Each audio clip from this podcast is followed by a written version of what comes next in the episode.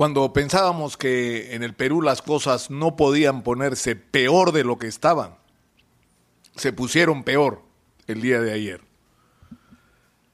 La ex canciller Elizabeth Astete se dirigió a la subcomisión de acusaciones constitucionales del Congreso de la República para hacer su descargo con respecto a la investigación que se está siguiendo contra ella, contra Pilar Macetti, ambas protegidas constitucionalmente por su condición de exministras y que tienen como requisito pasar por el Congreso antes de ir al Poder Judicial, y una investigación que también alcanza al expresidente Martín Vizcarra.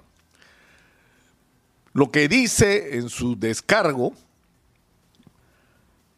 es un detalle sobre cuál ha sido el procedimiento o cuál fue el procedimiento que ella siguió para su vacunación, pero lo grave está en el punto 3, inciso 11 de su declaración.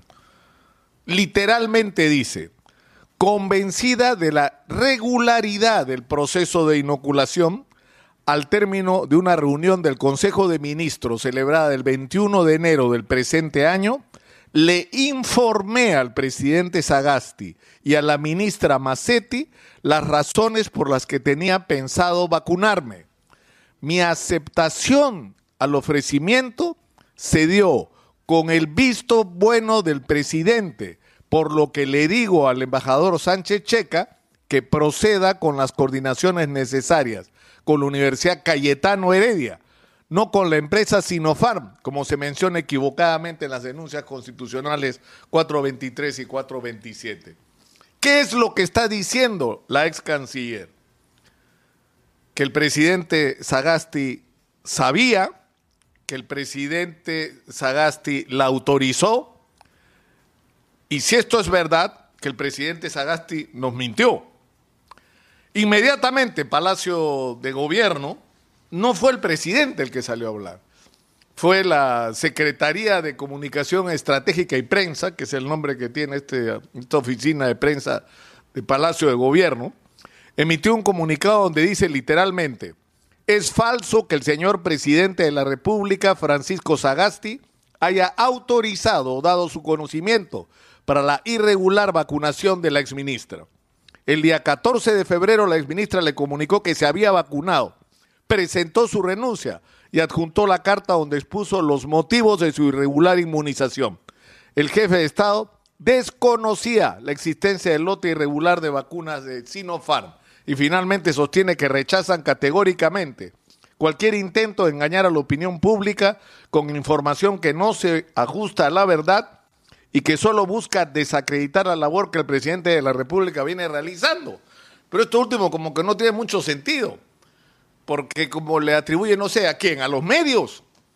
Es la ex canciller Elizabeth Astete la que está diciendo esto. Desde la Secretaría de, de Prensa de Palacio han llamado la atención y es verdad que ha habido un cambio en la declaración de la ex canciller Astete, porque el 13 de febrero ella firma una declaración diciendo que influyó en su decisión para vacunarse el hecho de que entre el 8 y el 26 tuve que hacerme pruebas moleculares porque había personal cercano a ella que habían dado positivos. A ella se sumaba la necesidad de viajar a Tumbes para cumplir con mi responsabilidad de representante de dicha región y las limitaciones que tengo por ser persona de riesgo al tener 68 años en su declaración agrega, no podía darme el lujo de caer enferma, particularmente si se tiene en cuenta que el vicecanciller Manuel Talavera no está operativo y que ella ha sido, agrega, muy importante para lograr resultados concretos y para superar las diversas dificultades y problemas que se presentaron en el proceso de adquisición de vacuna.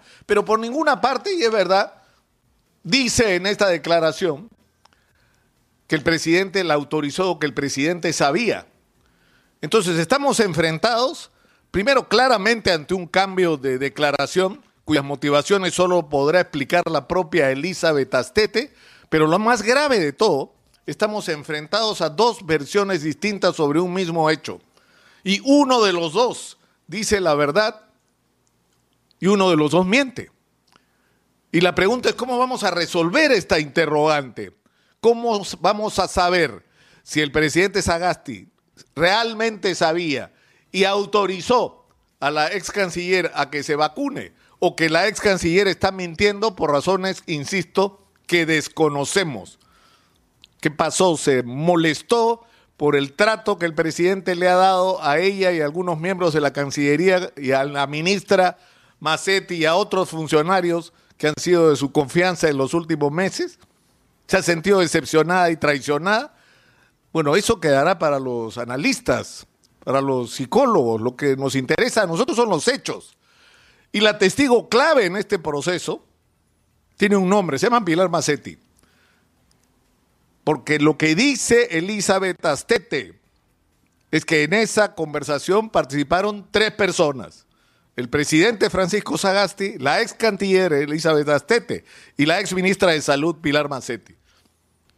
Y esta interrogante debe resolverse de inmediato, porque si se acredita que el presidente no nos dijo la verdad y sí conocía, el presidente no puede seguir siendo presidente.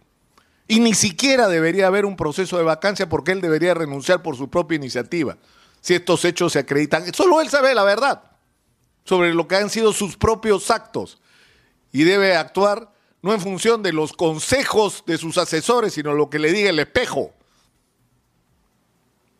Eso es lo que necesitamos los peruanos en este momento, más que nada, transparencia y lealtad con la gente y la verdad, y la verdad. Y no hay que tenerle miedo a tomar las decisiones que haya que tomar. Porque, insisto, acá solo hay dos posibilidades. O la ex canciller Astete está mintiendo y por lo tanto va a tener que pagar por la irresponsabilidad que significa dar una declaración de esta naturaleza. O la ex canciller dice la verdad y el presidente no puede seguir siendo presidente. Y si tiene que ser reemplazado, se utilizarán los mecanismos constitucionales. Pero este asunto no se termina con un comunicado del Palacio de Gobierno, ni con una simple declaración de la ex canciller Elizabeth Astete. Insisto, estamos, aunque parezca mentira, en 24 horas en una situación peor de la que estábamos antes. Falta un mes para que haya elecciones en el Perú. Estamos en medio todavía de la segunda ola de la pandemia. La crisis económica para los peruanos es agobiante y lo que necesitamos es confianza en quienes dirigen los destinos del país y que estos sean sensibles a los problemas y necesidades de la gente y que actúen en consecuencia con ello. Pero por otro lado, y por supuesto necesitamos un mínimo de estabilidad pero la estabilidad no puede implicar que renunciemos a la indispensable condición de la veracidad, de la transparencia y de la verdad. Eso es y debería ser para todos los peruanos innegociable. Que sea lo que Dios quiera.